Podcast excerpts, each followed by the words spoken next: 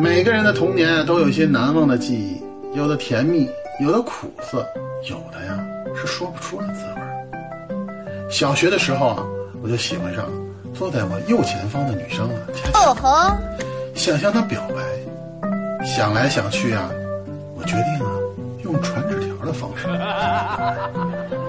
有一天啊，临近上课的时候，我呢就走过她的座位，悄悄的就把一张纸条啊放在他铅笔盒里了。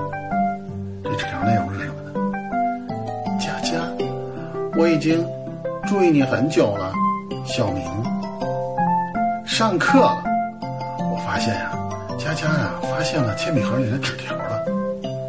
打开以后呢，犹豫了一下，接着回头看了我一眼。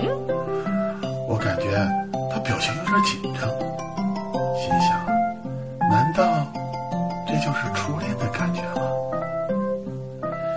课间休息的时候呢，他走过我的座位，悄悄的就把一张纸条放进我的铅笔盒里了。当时呢，我正在教室和几个男生聊天呢，假装没看见。上课了，我怀着忐忑不安的心情啊，迫不及待的就打开了纸条。只见上面写着：“小明儿，求求你了，我再也不上课吃东西了。”哎呦我的妈！